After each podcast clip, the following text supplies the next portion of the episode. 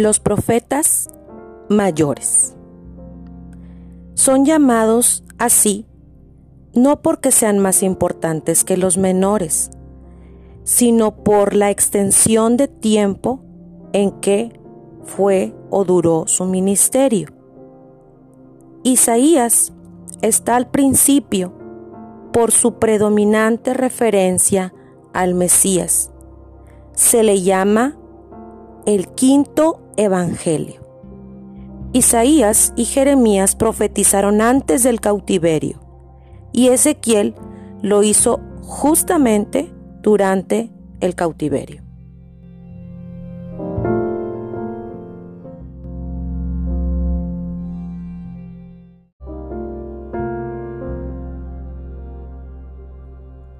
El mensaje de Dios en Isaías.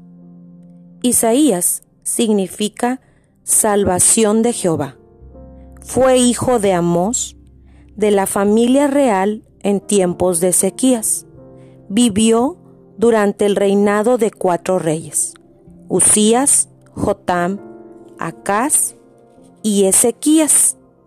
Su profecía es de gran importancia porque nos confronta con el pecado, nos instruye y muestra cómo vivir en medio de la aflicción. En este libro se describen dos grandes problemas del pueblo de Dios la invasión de Asiria y la deportación a Babilonia. El libro se divide en dos secciones principales, una de juicio y otra de salvación. La primera comprende los capítulos 1 al 39 y habla sobre las razones que causaron la cautividad babilónica. La segunda parte comprende los capítulos del 40 al 66 y trata sobre la consolación que el pueblo de Dios recibe.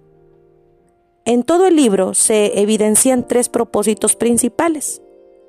Primero, la confrontación de Judá y sus naciones vecinas con la palabra del Señor. Segundo, la esperanza de toda la generación futura de judíos exiliados. Y tercero, la profecía de la venida del Mesías.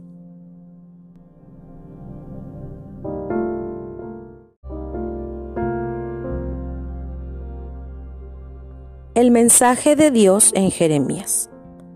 Jeremías significa Jehová exalta o confirma. Fue hijo de Hilcías, sacerdote de Anatón. Perteneció a la clase sacerdotal de esa ciudad y desde los 20 años fue llamado por Dios a ministrar durante más de 40 años. Fue testigo de la invasión babilónica de la destrucción de Jerusalén y el templo. Se le conoce como el profeta llorón por sus tristes presagios y lamentaciones sobre Israel. Fue un profeta que sufrió por las persecuciones de su pueblo más que ningún otro. Su libro se divide en cuatro secciones principales. La primera, de los capítulos 2 al 29, profecías dirigidas a Judá. La segunda, en los capítulos 30 al 33, profecías principales de juicio y restauración. La tercera, los capítulos 34 al 45, el papel de Jeremías como un vigía profético. Y la cuarta, en los capítulos 46 al 52, profecías contra nueve naciones extranjeras. El libro de Jeremías es el más extenso después de Deuteronomio y nos permite ver la vulnerabilidad del profeta, porque registra sus angustias, tristezas y llantos por la rebeldía de Judá. Pero también contiene un mensaje de esperanza, porque nos habla del nuevo pacto de Dios que haría con su pueblo fiel.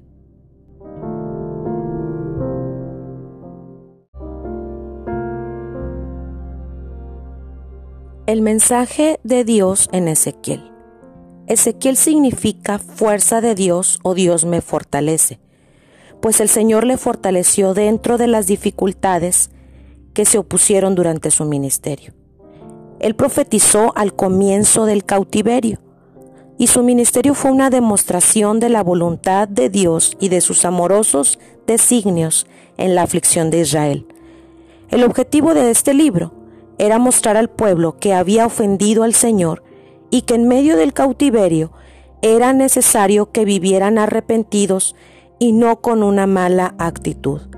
El punto central de la profecía de Ezequiel era la destrucción de Jerusalén. Su papel fue consolar al pueblo exiliado con las promesas de restauración y las bendiciones futuras que recibirían de Dios.